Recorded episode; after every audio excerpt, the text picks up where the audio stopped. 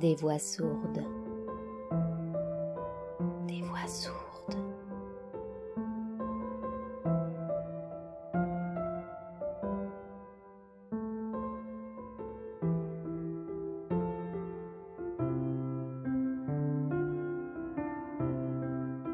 Il était une fois une vie. Les photos conservées de mon enfance le prouvent. Nous formions une famille heureuse. Nous voici, les quatre frères et sœurs, serrés autour de maman. Quelle tendresse entre nous. Sur d'autres photos, nous jouons sur la plage de Nice. Nous fixons l'objectif dans le jardin de notre maison de vacances à La Ciotat. Nous rions aux éclats, mes sœurs et moi, lors d'un camp d'éclaireuses. On devine que les fées s'étaient penchées sur nos berceaux. Elles avaient nom, harmonie et complicité. Nous avons donc reçu les meilleures armes pour affronter la vie. Au-delà des différences qui nous opposaient et des difficultés qu'il nous fallut affronter, nos parents nous offrirent en effet la chaleur d'un foyer uni, et, ce qui comptait plus que tout à leurs yeux, une éducation à la fois intelligente et rigoureuse. Plus tard, mais très vite, le destin s'est ingénié à brouiller des pistes qui semblaient si bien tracées, au point de ne rien laisser de cette joie de vivre. Chez nous, comme dans tant de familles juives françaises, la mort a frappé tôt et fort traçant aujourd'hui ces lignes, je ne peux m'empêcher de penser avec tristesse que mon père et ma mère n'auront jamais connu la maturité de leurs enfants, la naissance de leurs petits-enfants, la douceur d'un cercle familial élargi. Face à ce que furent nos vies, ils n'auront pu mesurer la valeur de l'héritage qu'ils nous ont transmis, un héritage pourtant rare exceptionnel.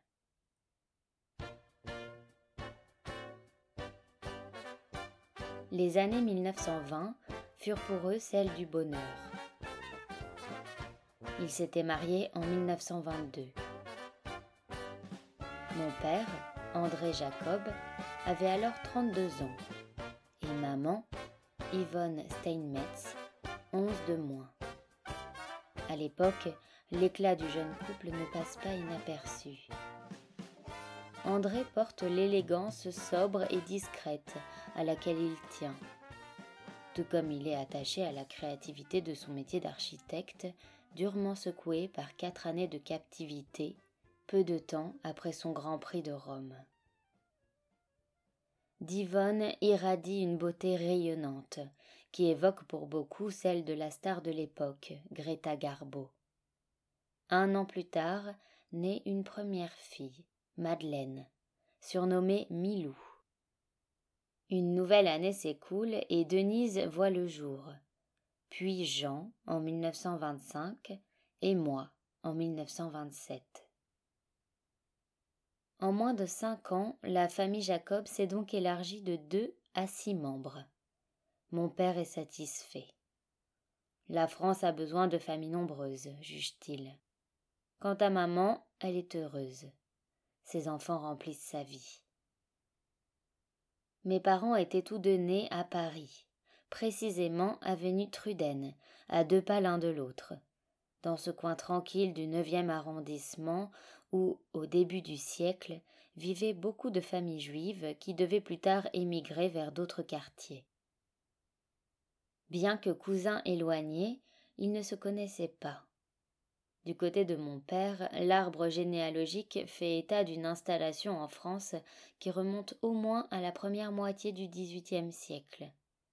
Mes ancêtres étaient à l'époque fixés en Lorraine, à proximité de Metz, dans un village où j'ai traîné ma famille il y a quelques années. Le dernier juif du village, un allègre centenaire, veillait à l'entretien des tombes. Il nous a montré celles de nos aïeux. L'une d'entre elles datait des années 1750. On imagine l'émotion qui nous a étreints face à ces lointaines traces de notre présence dans ce village. Avant même la guerre de 1870, mes ancêtres paternels avaient gagné Paris, où ils s'installèrent comme artisans. Ils fabriquaient des petites boîtes en argent, promises à un certain succès, puisque leur vente s'étendit jusqu'en Europe centrale. Par la suite, leur commerce périclita et la famille dut adopter un train de vie plus austère. Mon grand-père occupait un poste de comptable à la compagnie parisienne du gaz. Il sut pourtant garantir à ses enfants de solides études, puisque mon père suivit les cours des beaux-arts et remporta le second grand prix de Rome avant de se lancer dans l'architecture. Son frère, quant à lui, était ingénieur de l'école centrale. Comme tous les membres de ces familles juives assimilées, celle de mon père était profondément patriote et laïque. Ses aïeux étaient fiers de leur pays qui, dès 1791, avait accordé la pleine citoyenneté aux Juifs. C'est à peine si la poussée d'antisémitisme qui secoua le pays lors de l'affaire Dreyfus ébranla ses belles certitudes. Très vite, tout était rentré dans l'ordre lorsque la République reconnut l'innocence du capitaine. Les descendants de 1789 ne pouvaient pas se tromper, aurait alors affirmé mon grand-père, tout en débouchant une bouteille de champagne pour fêter l'événement. Aussi, quand survint la déclaration de guerre de 1914, alors même qu'il venait d'achever son service militaire et ne rêvait que de se lancer dans la vie professionnelle, mon père partit au front, comme tous les Français de son âge. Mobilisé à Maubeuge dans le service des aérostats d'observation des lignes ennemies, il fut fait prisonnier dès octobre 1914 et demeura en captivité pendant toute la guerre dans des conditions de plus en plus difficiles après plusieurs tentatives d'évasion. Ces années le marquèrent en profondeur. Dans notre enfance, nous ne retrouvions pas chez lui, dans son extrême attention à notre éducation, la fantaisie dont faisaient état ses amis de jeunesse. Quant à l'Allemagne, elle demeurait à ses yeux l'ennemi héréditaire. Il ne croyait pas à la réconciliation prônée par Aristide Briand. Je dispose de moins de précisions sur les membres de ma famille maternelle. Ils étaient originaires de Rhénanie, ma grand-mère de Belgique, et s'étaient établis en France à la fin du XIXe siècle. Tout ce petit monde était foncièrement républicain et laïque, du côté de ma mère comme de celui de mon père, qui était à cet égard sans complaisance. J'ai souvenir d'un épisode survenu alors que j'avais huit ou neuf ans. Une cousine italienne, de passage à la maison, avait pris l'initiative de m'entraîner avec elle dans une synagogue. Lorsque papa l'apprit, il prévint la cousine. En cas de récidive, elle n'aurait plus accès à la maison. Très simplement, nous étions juifs et laïcs, et n'en faisions pas mystère. Au jardin d'enfants, une condisciple de quatre ou cinq ans m'avait mise en larmes en m'assurant que ma mère brûlerait en enfer puisque nous étions juifs. Cependant, j'ignorais tout de la religion. En 1937, visitant à Paris l'exposition universelle, nous sommes allés déjeuner dans un restaurant où nous avons gaillardement commandé une choucroute. Lorsque les cousins chez qui nous séjournions l'ont appris, ils se sont écriés. Mais vous vous rendez compte? Manger une choucroute? Et le jour de Kippour en plus De cet épisode date le début de mon apprentissage des coutumes juives. Je reconnais sans la moindre honte qu'il est resté modeste. Pour autant, mon appartenance à la communauté juive ne m'a jamais fait problème.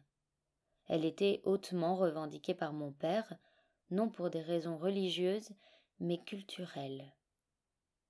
À ses yeux, si le peuple juif demeurait le peuple élu, c'était parce qu'il était celui du livre, le peuple de la pensée et de l'écriture, Je me rappelle lui avoir demandé, je devais avoir quatorze ou quinze ans. Est-ce que cela t'ennuierait que j'épouse quelqu'un qui ne soit pas juif? Il m'a répondu que pour sa part il n'aurait jamais épousé une femme non juive, à moins qu'elle ne soit une aristocrate. Devant ma surprise, il s'est expliqué. Les juifs et les aristocrates sont les seuls qui savent lire depuis des siècles, et il n'y a que cela qui compte. Cette observation m'a marqué. Non seulement elle confirmait chez lui un trait de caractère connu de nous tous, ce mélange d'originalité et de rigueur qui le caractérisait, mais elle donnait la mesure de son attachement aux choses de l'esprit. Quand nous étions enfants, après notre bain, nous nous rendions dans son bureau pour l'écouter nous lire des contes de Perrault ou des fables de La Fontaine. Plus tard, dès quatorze ou quinze ans, il ne supportait pas que nous nous délections de petits romans, tels ceux de Rosamond Lehmann. Il convenait de lire non seulement les classiques, Michel de Montaigne, Jean Racine ou Blaise Pascal, mais aussi les modernes, Émile Zola, ou Anatole France, et même, à ma grande surprise, le sulfureux Henri de Monterland. Lui-même lisait beaucoup. Il pratiquait en outre avec talent le dessin et la peinture. Il s'y adonnait avec l'assiduité et le sérieux qu'il mettait en toutes choses. Je possède encore quelques jolies aquarelles de lui. En revanche, contrairement à ma mère, la musique ne faisait pas partie de son univers. Quelques mots encore de la laïcité. Elle était notre référence, elle l'est demeurée. Ma mère, athée comme je le suis moi-même, continue d'incarner à mes yeux le paroxysme de la bonté. Pour autant, je ne méconnais pas l'aide que peuvent apporter les religions aux croyants et je conserve avec admiration le souvenir de ces jeunes polonaises que la vie du camp avait déjà réduite à un état quasi squelettique et qui s'obstinaient pourtant à jeûner le jour de Kippour. À leurs yeux, le respect des rites avait plus d'importance que leur survie. J'en demeure impressionné. J'ai évoqué notre visite de l'exposition universelle, c'était un événement, car nous ne vivions pas à Paris. Deux ans après leur mariage, en 1924, mes parents avaient quitté la capitale pour s'installer à Nice. Mon père avait fait ce choix de la côte d'Azur à la suite d'une intuition qui s'avéra juste, mais hélas, pour la prospérité de son entreprise, prématurée de quelques décennies. Il avait anticipé l'essor de la construction sur le littoral de cette riviera qui devenait alors à la mode. La ville de Nice, en particulier, connaissait un développement spectaculaire, dû en partie à l'afflux d'étrangers. Mon père, convaincu que la fortune l'attendait là-bas, décida donc de mettre le cap au sud. Maman ne vécut pas cette transhumance avec joie. À la demande de son époux, elle avait abandonné des études de chimie qui la passionnaient pour se consacrer à sa maison et à ses enfants. Il lui fallait maintenant quitter Paris, ses amis, sa famille, les concerts qui lui plaisaient. Pourtant, elle ne rechigna pas.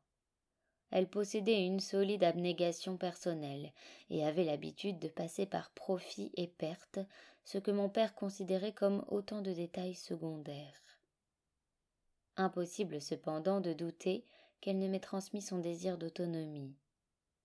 À mes yeux comme aux siens, une femme qui en a la possibilité se doit de poursuivre des études et de travailler, même si son mari n'y est pas favorable.